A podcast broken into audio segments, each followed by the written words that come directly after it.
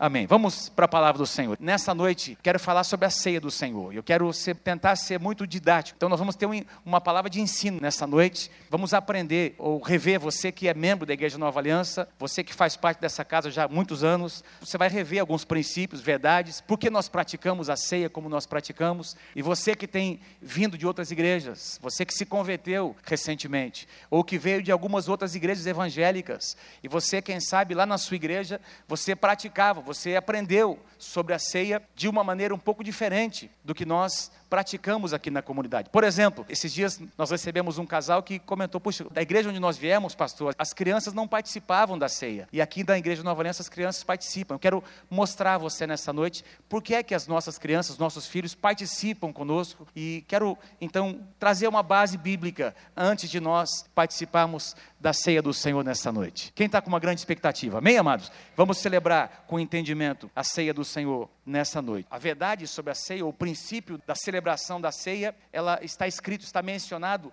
em quatro passagens bíblicas, quatro trechos. Três dos evangelhos, Mateus, Marcos e Lucas, falam sobre a ceia. O apóstolo João, ele fala sobre o lava-pés, lembra? João capítulo 13, que aconteceu durante a ceia, mas ele não cita a ceia. Os demais três evangelhos, Mateus, Marcos e Lucas, eles falam explicitamente sobre detalhes do que aconteceu naquele dia, naquela noite, na última celebração da Páscoa, quando o Senhor Jesus instituiu a ceia do Senhor e também o apóstolo Paulo em 1 Coríntios capítulo 11. Então eu vou usar essas passagens como base para ministrar, para falar sobre essa prática nossa, essa ordenança que a igreja no Novo Testamento deve praticar. Então eu quero destacar algumas verdades nessa noite com vocês. A primeira delas, a ceia é conhecida na Bíblia ou é mencionada de diversas maneiras, diversas formas. Então, por exemplo, lá em 1 Coríntios capítulo 11, Paulo fala sobre a ceia, especificamente ele cita a ceia do Senhor a ceia do Senhor, quando ele traz uma exortação à igreja dizendo: quando vocês se reunido no mesmo lugar, já não é a ceia que vocês estão celebrando, porque havia algumas práticas que Paulo estava confrontando. Eu vou falar um pouco mais sobre isso daqui a pouquinho. E Paulo, o apóstolo Paulo estava confrontando algumas práticas indevidas no contexto da igreja. E ele cita esse momento ou essa celebração como a ceia do Senhor. Paulo também cita em 1 Coríntios capítulo 10, versículo 21, ele fala sobre a ceia, mencionando essas quatro palavrinhas, a mesa do Senhor. Diga comigo, a mesa do Senhor. Diga assim, um lugar de comunhão. Coinonia, lugar de comunhão. Então, Paulo diz: vocês não podem beber o cálice do Senhor e o cálice dos demônios. Vocês não podem participar da mesa do Senhor e da mesa de demônios. Ele estava confrontando a idolatria, pessoas que estavam se convertendo e ainda estavam guardando práticas idólatras no seu coração, na sua vida. E Paulo estava confrontando essas atitudes e trazendo a celebração da ceia. Vocês não podem participar da ceia tendo essas coisas ainda no seu coração. Paulo, ele em outros lugares ele exorta a igreja do Senhor que a celebração da ceia é preciso haver reverência, entendimento sobre esta prática. E também Paulo fala sobre a comunhão, ele chama a ceia de a comunhão. Diga assim, a comunhão. Lá em 1 Coríntios capítulo 10, verso 16, Paulo diz assim: "Porventura o cálice da bênção que abençoamos não é a comunhão do sangue de Cristo, e o pão que partimos não é a comunhão do corpo de Cristo?" Então, ele cita a ceia como sendo a comunhão dos santos. Em segundo lugar, a ceia é uma proclamação pública da nossa fé. Diga comigo, a ceia é uma proclamação pública da nossa fé. Então, quando nós celebramos num culto como este, quando nós celebramos a ceia do Senhor, nós estamos declarando publicamente que um dia o sangue de Jesus lavou os nossos pecados. Nós estamos declarando publicamente que nós temos entendimento do que nós estamos fazendo, o que significa o que representa, eu vou falar daqui a pouquinho sobre isso, sobre os elementos, o que significa cada um dos elementos, por que nós praticamos, da forma como nós praticamos. Olha o que o apóstolo Paulo diz, quero que você leia comigo, agora sim, nós temos a passagem bíblica, 1 Coríntios capítulo 11, verso 26, na tradução NVI, leia comigo, bem forte, você e eu, vamos lá, porque sempre que comerem deste pão e beberem deste cálice, vocês anunciam até que ele venha. Interessante, Paulo, ele coloca aqui três tempos. Ele fala sobre o passado, ele fala sobre o presente, ele fala sobre o futuro. Esses três tempos estão presentes quando nós celebramos a ceia do Senhor. Quando Paulo diz assim, vocês anunciam, ele coloca no presente, está falando sobre uma celebração. Toda vez que nós estamos celebrando a ceia do Senhor, nós estamos proclamando hoje algumas coisas. Estamos nos lembrando da nossa salvação. Estamos testemunhando do senhorio do Senhor Jesus Cristo sobre as nossas vidas. Estamos reafirmando o desejo de fazer a sua vontade. Quem aqui quer fazer a vontade do Senhor? Quem quer agradar a Deus? Amém? Ao celebrar a ceia, nós estamos nos lembrando que a salvação entrou no nosso coração e que hoje nós somos novas criaturas. Quem pode dizer amém por isso? Também fala sobre o passado. Anunciamos a morte do Senhor, o que aconteceu há mais de dois mil anos atrás. O memorial, nos lembramos. Em cada celebração, nós fazemos menção do que Jesus fez por nós na cruz do Calvário. Nós fazemos menção do acontecimento mais importante da história da humanidade, que é a morte do Cordeiro Pascal. Sem essa morte, nós não estaríamos aqui hoje, nós não teríamos a vida, não poderíamos desfrutar da vida eterna. Então, ao participar da ceia, nós estamos nos lembrando da sua morte e no nosso coração existe ação de graça. Quantos vocês são gratos a Deus, porque Ele morreu por você lá na cruz do Calvário? Quem pode dar um aplauso bem forte ao Senhor por isso? Obrigado, Jesus. Então, isso se torna um ato de ação de graças. Ação de graças no grego é Eucaristia, celebração da ceia. Existe ação de graças no nosso coração ao praticarmos a ceia do Senhor. Em terceiro lugar, Paulo também nos mostra que existe um futuro, que a ceia é um ato profético, anunciais a morte do Senhor, que aconteceu no passado, até que ele um dia venha até que ele um dia venha para encontrar-se com a sua igreja. A ceia é um antegozo do que nós iremos desfrutar na presença do Senhor um dia. É uma proclamação pública do destino que nós teremos na presença do Senhor. Quem pode dar glória a Deus por isso? Um dia, o Cordeiro de Deus morreu na cruz do Calvário, mas a Bíblia diz que esse Cordeiro, que é também o leão da tribo de Judá, ele virá para encontrar-se com a sua igreja. Amém, amados? Uma igreja vitoriosa irá reinar com a sua igreja. Amém? Quem pode dizer amém? Obrigado, Jesus, por isso. Então, a ceia proclama, amados. A ceia declara. É um ato profético. Nós estamos declarando: Senhor, tu morreste, mas tu ressuscitaste. E um dia tu has de voltar. E naquele dia, todo olho vai te olhar, vai te enxergar, vai te ver. E todo joelho vai ter que se dobrar diante da tua face, diante do Rei dos Reis e do Senhor dos Senhores. Amados, muita gente vai ter que fazer isso, quer queiram, quer não. Nós fazemos isso porque nós reconhecemos o senhorio. Nós fazemos isso porque o nosso coração é constrangido. Nós fazemos porque nós queremos. Nós nos curvamos perante Ele porque nós reconhecemos hoje o seu senhorio. Amém, amados? Louvado seja o nome do Senhor Jesus. Em terceiro lugar, a ceia do Senhor deve ser praticada como um ato de obediência. Vamos repetir juntos? Juntos, vamos lá. A ceia do Senhor deve ser praticada como um ato de obediência. Amados, lá no Antigo Testamento, queridos, havia diversas ordenanças. O Antigo Testamento é a parte da Bíblia que trata da lei, das ordenanças, dos rituais. E a Bíblia nos mostra que muitas práticas do Antigo Testamento, elas eram sombras do que um dia ainda aconteceria. Por exemplo, os holocaustos, os sacrifícios, os cordeiros, todos os cordeiros que foram sacrificados lá no Antigo Testamento, eles eram uma figura do quê? Uma sombra do quê? Do que aconteceria em Jesus. Jesus é o Cordeiro de Deus que tira o pecado do mundo. Amém, queridos? Quando lá no Antigo Testamento havia uma ordenança sobre guardar o sábado, amados, sábado era um dia de descanso, Jesus é o nosso descanso. Diga assim: Jesus é o meu descanso. Então, Jesus, por isso nós não guardamos o sábado, literalmente, por quê? Porque Jesus, Ele é o nosso sábado, Ele é o nosso descanso. Nós encontramos descanso na presença do Senhor Jesus. Então, havia diversas ordenanças no Antigo Testamento que se cumpriram na cruz do Calvário.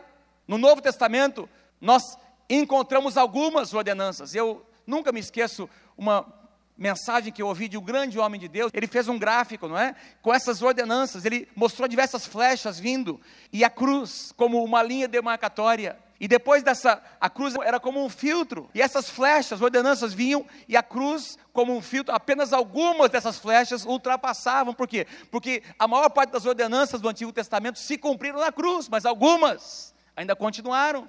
Por exemplo, em Atos 15, lá no concílio de Jerusalém, quando os gentios estavam se convertendo e os judeus convertidos queriam que os gentios convertidos praticassem, não é? Aquelas ordenanças do Antigo Testamento, e aí o presbitério teve que se reunir Deus, então, dando sabedoria àqueles homens, determinou algumas ordenanças, que eles se abstivessem de relações sexuais lícitas, de carne de animais sufocados, e etc. Então, e a gente vai observar, por exemplo, Jesus falando sobre a lei do amor, dizendo que todas as leis do Antigo Testamento se resumiam na lei do amor.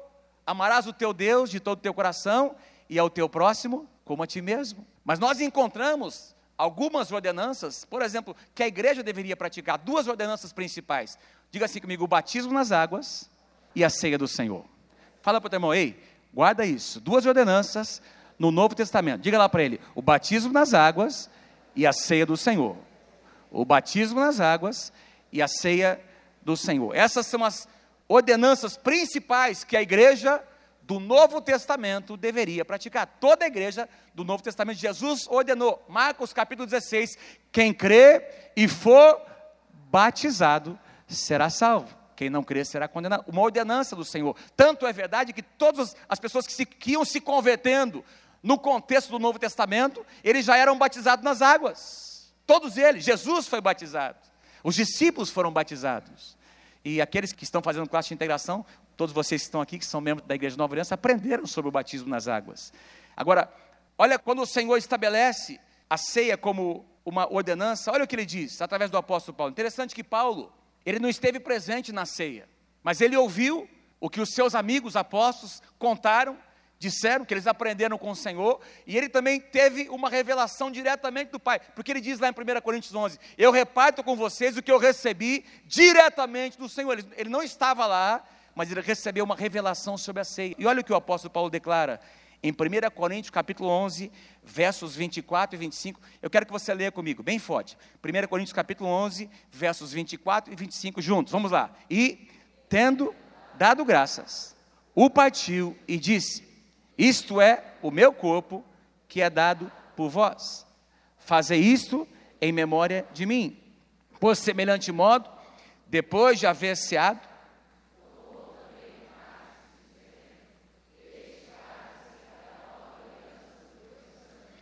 Fazei isto todas as vezes que o bebedes em memória de mim. Duas vezes nós encontramos, quando Jesus fala sobre o pão e sobre o cálice, nós encontramos Jesus declarando: Fazei isto, fazei isto. Jesus não diz: Olha, eu gostaria que vocês pensassem um pouco, se vocês querem praticar. Não, é, é um imperativo. Façam, praticam, pratiquem isso. Então é uma ordenança do Senhor. Fazer isso é uma ordem. Quantos de vocês creem ou concordam comigo que uma ordem do Senhor Jesus não pode ser contestada, tem que ser obedecida? Vou perguntar de novo. Quem é que crê que as, o que o Senhor ordena na Sua palavra não vale a pena contestar? Nós temos é que obedecer. Diga amém em nome de Jesus. A obediência atrai a bênção de Deus sobre as nossas vidas. Amém, amados? Quando nós praticamos a ceia, nós estamos atraindo a bênção do Senhor, porque é uma ordenança da palavra. O Senhor Jesus determinou que a igreja praticasse a ceia. É um ato de obediência.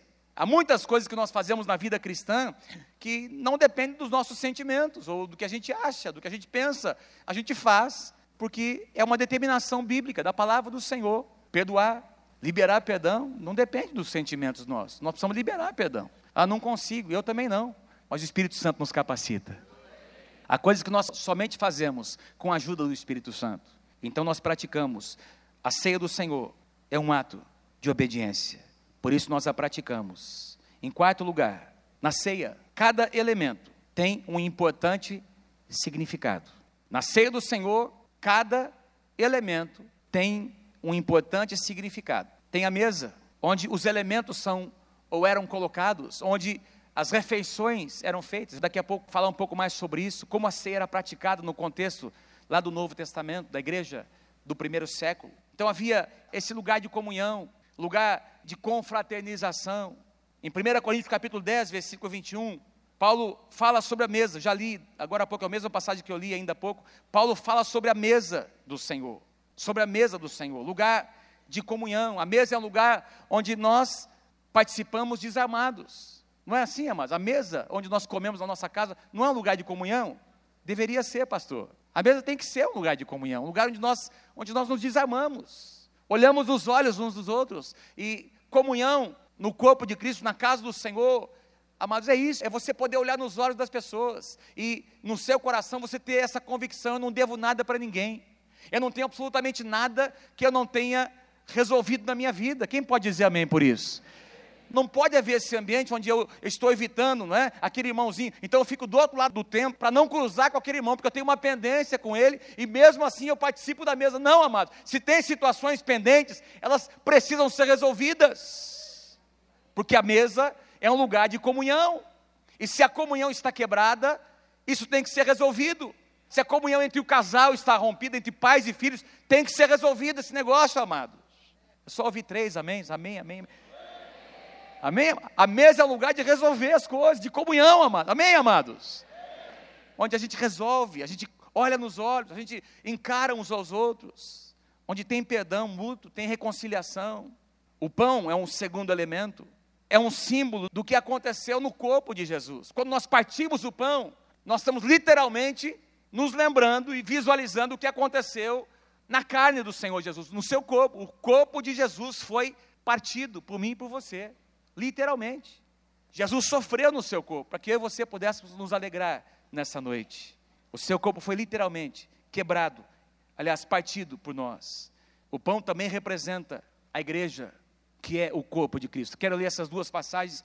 Lucas capítulo 22, versículo 19 diz assim: E tomou o pão e deu graças, partiu e deu-lhes, dizendo: Isto é o meu corpo, que é dado por vós. Fazei isto em memória de mim. Jesus disse: Isso é o meu corpo, partido por vós. 1 Coríntios capítulo 10, versículos 16 e 17. Não é o cálice da bênção que abençoamos a comunhão do sangue de Cristo, e não é o pão que partimos a comunhão do corpo de Cristo, porque nós, sendo muitos, somos membros de um só corpo, pois todos nós somos participantes do mesmo corpo. Amados, eu gostaria que nós disséssemos para umas três ou quatro pessoas: Ei, querido, querida, eu faço parte, eu e você fazemos parte do mesmo corpo, o corpo de Cristo. Nós estamos ligados, nós estamos ligados. Aleluia, amém. Então, o que eu quero dizer com isso é que o pão representa não apenas o corpo literalmente de Cristo que foi partido por nós, mas representa o corpo de Cristo do qual eu e você fazemos parte. Então, ao participar da ceia, você está dizendo publicamente: eu faço parte do corpo de Cristo. Eu faço parte dessa família, dessa grande família de Deus, que é representada por uma igreja local da qual eu faço parte. Mais do que a igreja local, eu faço parte desse corpo de Cristo universal sobre toda a face da terra. Ah, mas não é lindo isso? Hoje, domingo, em algum lugar neste mundo, em todos os momentos, em todas as horas, minutos, segundos, alguém estava louvando ao Senhor nesse domingo? Em algum país, em algum lugar? Porque normalmente o domingo é o dia que a igreja do Senhor se reúne ao redor do mundo. Não é lindo isso, amados? Nós fazemos parte do corpo de Cristo. Quem pode dar um grande aplauso nessa noite ao Senhor? Algo muito maior do que nós. O terceiro elemento, o suco da uva, o sangue, do Senhor Jesus é representado pela, por esse cálice, é o elemento purificador dos nossos pecados. Se confessarmos os nossos pecados, Ele é fiel e justo, aleluia, para perdoar os nossos pecados e para nos purificar de toda injustiça. E o sangue de Jesus, Cristo, seu Filho, nos purifica de todo pecado.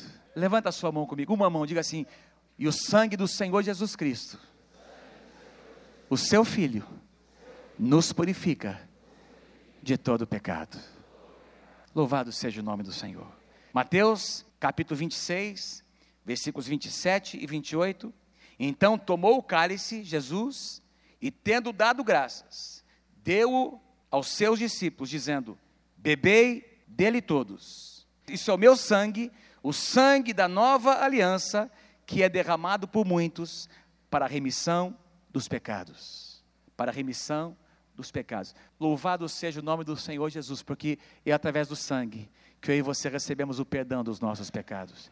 E a Bíblia diz que o Senhor pegou esse pecado, esses pecados que nós praticamos, amados, que foram confessados, e jogou lá no fundo, lá no abismo, lá no fundo do oceano, onde ninguém mais pode tomar, ninguém pode lembrar mais. Isso mostra a natureza, mostra a atitude de Deus para com o nosso pecado que foi confessado. Amados, não existe pecado que não possa ser perdoado. Se houver uma atitude de confissão, de quebrantamento, tem perdão de Deus para nós.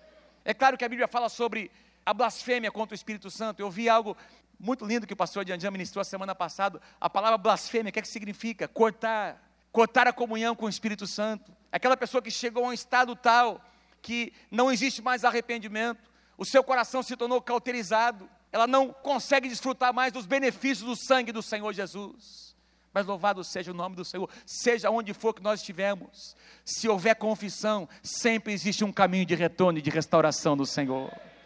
Quero dizer a você nessa noite, meu querido, talvez você chegou aqui nessa noite debaixo de condenação, achando que não tem perdão para você, mas eu estou aqui para dizer a você, em nome de Jesus, que tem perdão de Deus para você sim nessa noite. Basta você confessar o teu pecado, e o sangue de Jesus será colocado sobre a tua vida, cobrindo Amém? De tal forma que o diabo, ao olhar para você, não vai enxergar mais o teu pecado, vai enxergar o sangue de Jesus Cristo. Portanto, já nenhuma condenação há para aqueles que estão em Cristo Jesus. Quem pode dar um aplauso ao Senhor? Louvado seja o nome do Senhor. Número 5, a ceia do Senhor deve ser praticada com entendimento, com entendimento. Quero que você leia comigo versículos 27, 28, 29 e 30 de 1 Coríntios. 1 Coríntios capítulo 11, versículos 27 a 30, todos juntos. Vamos lá.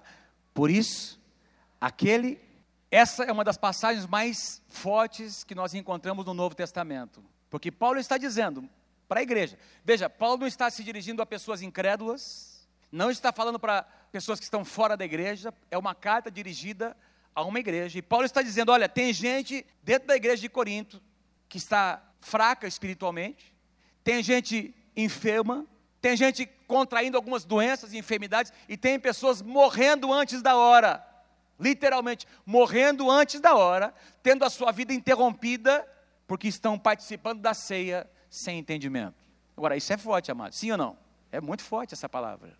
Paulo está confrontando a atitude do povo de Deus. Dizendo, olha, vocês precisam, têm que parar, têm que pensar no que, vocês precisam pensar no que vocês estão fazendo. É preciso participar da ceia com entendimento, conhecendo o que é que significa isso. E ele passa a dar algumas orientações apesar de nem ter participado da ceia com os discípulos, diretamente com o Senhor, ele recebe de Deus uma revelação sobre a ceia do Senhor e faz três advertências principais aqui nessa passagem. Ele diz que o povo não deveria participar indignamente. Eu quero explicar o que, é que significa cada uma delas. Que deveria haver um autoexame antes de participar da ceia. Que era preciso haver discernimento. O que é que nós estamos fazendo? Interessante. São palavras fortes. Não participar indignamente tem a ver com uma postura de reverência diante do Senhor. Eu quero dizer a você nessa noite: Deus quer colocar no meu coração e no teu o temor do Senhor, amados. Sabe o que é temor do Senhor? O temor do Senhor não é ter medo de Deus, mas é respeitar a presença de Deus, é ter reverência para com a presença do Senhor, é deixar de brincar com coisa séria, brincar com a unção de Deus. Tem algumas histórias na palavra que mostram as consequências de homens e mulheres, gente que brincou com a unção, brincou com a presença de Deus, tendo recebido tanto, brincou com tudo isso que haviam recebido da parte do Senhor e sofreram consequências. E a palavra de Deus nos mostra que é preciso haver temor diante dele. Isso significa que nós, nós precisamos participar da ceia. A ceia tem que ser um momento de reflexão, em que nós dizemos no nosso coração: se tem pecado, eu quero confessar, eu quero estar limpo diante do Senhor. Eu não quero tratar a presença de Deus como se fosse alguma coisa sem valor. Eu quero que valha, eu quero fazer valer a pena o que Jesus fez por mim na cruz do Calvário. Amém, amados? Eu quero fazer valer a pena tudo que Ele tem feito na minha vida. Nós cantamos nessa noite, Pastor Luiz fez menção aqui. Onde nós estaríamos? Onde nós estaríamos? Imagine a sua vida, o seu casamento, os seus relacionamentos, as suas finanças hoje, se não fosse a presença de Deus. Quem aqui tem recebido milagres da parte do Senhor? Levanta a sua mão. É tremendo ou não, amados? Você quer jogar isso fora? Ou você quer valorizar o que Deus tem feito na sua vida? Então a ceia é um lugar. O que significa participar? Então vamos pensar no. Participar de maneira digna é fazer valer o que Jesus fez. Isso tem a ver com, com a próxima declaração de Paulo. Examine-se a si mesmo. Tem algumas palavrinhas na Bíblia que nós encontramos, não é? Que vão nos mostrar um pouquinho mais o que, é que significa examinar-nos a nós mesmos. Por exemplo, o salmista disse: Sonda-me, ó Deus, e conhece meu coração vê se há em mim algum caminho mau, guia-me pelo caminho eterno. O que é que Davi está dizendo? Senhor, coloca uma sonda lá dentro. Quem é que já fez um exame? Endoscopia, não é? Tem lá a televisãozinha, você começa a enxergar um negócio meio diferente, não é? E os médicos que conhecem o que está acontecendo, eles sabem dizer não é o que é que tem ali, se tem algum problema, alguma doença, alguma enfermidade para ser tratada, porque coisas que nós não enxergaríamos a olho nu. Você tem a sensação, tem o mal-estar, tem os sintomas, mas não consegue saber o que é. Mas quando a sonda é colocada dentro de você, ela vai lá e detecta exatamente o que você tem. No Salmo 19, o salmista diz: Senhor, tem algumas falhas na minha vida que eu não consigo. Abre comigo sua Bíblia. Salmo 19, versículo 12, versículos 12 e 13. Olha que lindo. Olha o que o salmista declara, Davi, olha o que Davi declara, Salmo 19, versículos 12 e 13, acompanhe na sua Bíblia. Quem há que possa discernir as próprias faltas? Quem há que possa discernir as próprias faltas? Senhor, absolve-me daquelas que me são ocultas, aquelas que eu não consigo discernir, também da soberba, guarda o teu servo, que ela não me domine. Então serei irrepreensível e ficarei livre da grande transgressão. Que as palavras dos meus lábios e o meditar do meu coração sejam agradáveis na tua presença, Senhor, rocha minha e redentor meu. Aleluia. Tem a palavra perscrutar, que é uma outra palavrinha bíblica que fala sobre é alguma coisa que vai lá dentro, não é? Consegue detectar coisas que você também não conseguiria, perscrutar, esquadrinhar. É uma outra palavrinha que o salmista declara: esquadrinha o meu coração. O que, é que significa isso? Divide o meu coração. Imagina o seu coração sendo dividido em diversas partes Deus visitando cada uma delas. Quem quer ser visitado por Deus dessa maneira? Examine-se, pois, o homem a si mesmo, e assim coma do pão e beba do cálice, com discernimento, discernindo o corpo, discernindo o corpo, entendendo que, presta atenção no que eu vou dizer, queridos. Olha, tem um princípio aqui: o pecado de uma pessoa não afeta apenas essa pessoa, o pecado de uma pessoa afeta a sua família e afeta uma comunidade. Amém? Nós precisamos discernir o que nós fazemos, o que nós dizemos, posturas que nós temos, que isso afeta nossas decisões que nós tomamos. E Deus quer derramar sobre cada um de nós nessa noite o discernimento. Amém? Quem quer receber mais discernimento da parte do Senhor? Para entender antecipadamente aquilo que iria entristecer o coração de Deus, aquilo que iria entristecer sua esposa, os seus filhos, o seu marido, aquilo que você iria dizer, queria machucar, magoar alguém, você então discerne você não faz, você não age daquela forma, porque Deus, o Espírito Santo, acende aquela luzinha vermelha, e você então, antes que aquilo aconteça, Deus te dá sabedoria. Amém, amados? Discernimento. Discernimento. Em último lugar, algumas dúvidas que normalmente existem sobre a prática da ceia. E eu quero finalizar com esse último ponto. Na ceia do Senhor, existe algum tipo de transubstanciação dos elementos? O que é isso, pastor? Quem veio da Igreja Católica sabe o que eu estou dizendo, porque lá na Igreja Católica é ensinado que quando um padre ordenado, quando ele abençoa o pão, aquela hóstia, esse elemento, ele é transformado na própria carne de Cristo, literalmente falando. Apesar de manter a aparência, o odor e o sabor de um pão, ela é a carne de Cristo. E o cálice é transformado no sangue, literalmente no sangue de Cristo. Então a pessoa está, aliás, o padre está ali fazendo uso do próprio sangue ele tem a sua aparência, o seu odor, o seu sabor, mas ele não é que ele representa. Nessa ideia, ele se transformou no sangue. E talvez você veio para o nosso meio pensando, imaginando que é assim que acontece. Não, nós não cremos. Nós entendemos que o pão e o cálice são elementos que apontam, elementos proféticos, que simbolizam, como eu já disse, não é? A carne e o sangue do Senhor Jesus. Não são literalmente, eles representam. Amém, queridos? Pastor, e quanto à participação das crianças? Aliás, deixa eu falar também antes sobre um outro ponto. A ceia do Senhor deve ser aberta ou é uma celebração fechada, apenas para os membros da igreja local? Então, nessa noite, tem gente nos visitando. Se você é um crente lavado pelo sangue de Jesus, você é, é o nosso convidado para participar da ceia do Senhor nessa noite.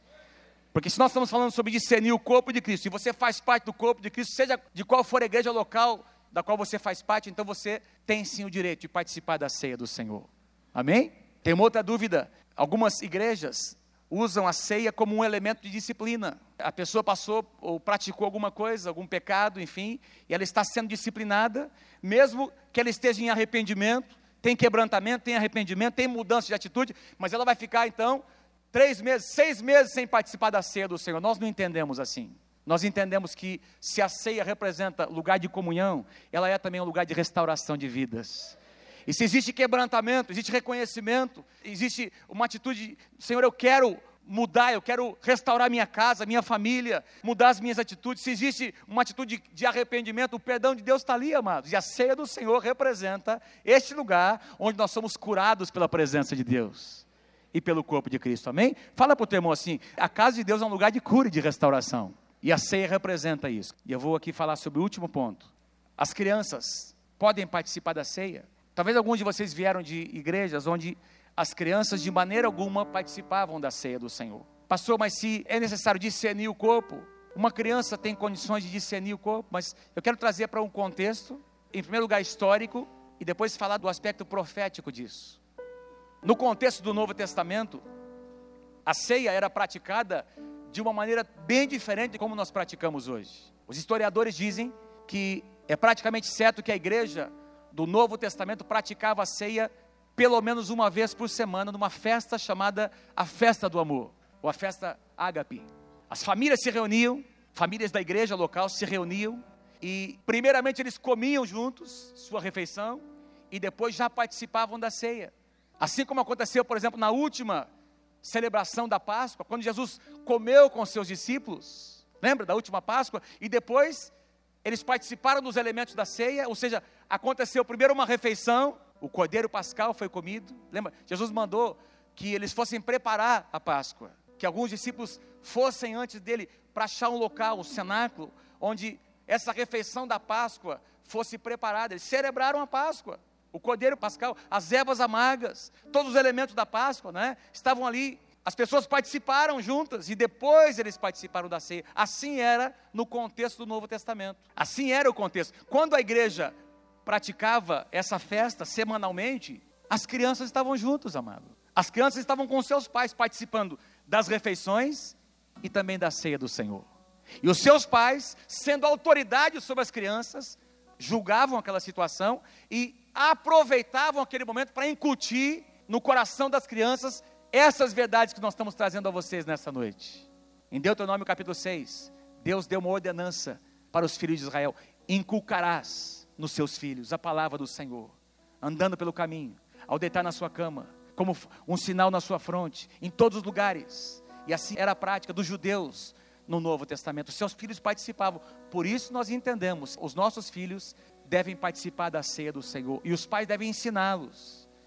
Tudo aquilo que nós conversamos e trouxemos nesta noite, que a ceia do Senhor representa a morte, a ressurreição, a morte de Cristo, a sua segunda vinda. Então as crianças vão crescendo ouvindo, falando, ouvindo de algo que aconteceu, entendendo que a ceia é um ato profético e crescem dessa forma na casa do Senhor, com esse entendimento de uma experiência talvez que eles ainda terão. Agora, amados, eu quero dar a você assim algo que aconteceu, compartilhar com você o que aconteceu na minha vida. Eu não posso dizer a vocês, não me lembro do dia em que eu tive aquela experiência pessoal com o Senhor. A minha experiência de conversão, ela foi acontecendo. E esse negócio é muito comum com quem nasce dentro da igreja. A segunda, a terceira geração, que a gente vai crescendo na igreja, a gente vai tendo experiências com o Senhor. Amém, amados? Diferente de uma pessoa que vem de fora.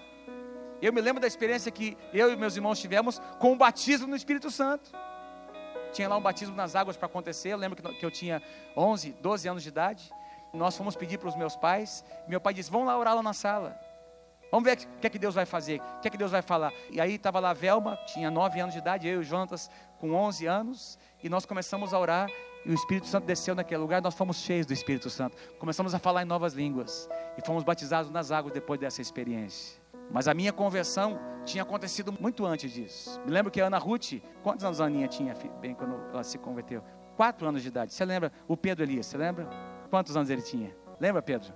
Seis anos. O André, na tenra idade. Então, essas experiências foram acontecendo. E eu creio que a ceia é um lugar que nós precisamos aproveitar esse momento para ensinar os nossos filhos o que significa o sacrifício de Jesus.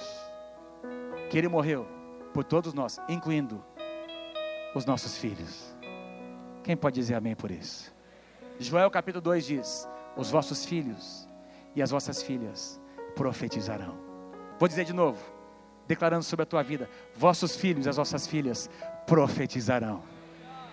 Eu creio que lá embaixo, dessas mais de 300 crianças que nós temos hoje lá embaixo, sendo assistidas pelos líderes, nós temos profetas do Senhor, pastores que estão sendo levantados, amém? Músicos que estão lá sendo levantados por Deus, homens e mulheres cheios do Espírito Santo. E para nós é muito importante que eles entendam o que nós estamos praticando nessa noite. Aleluia.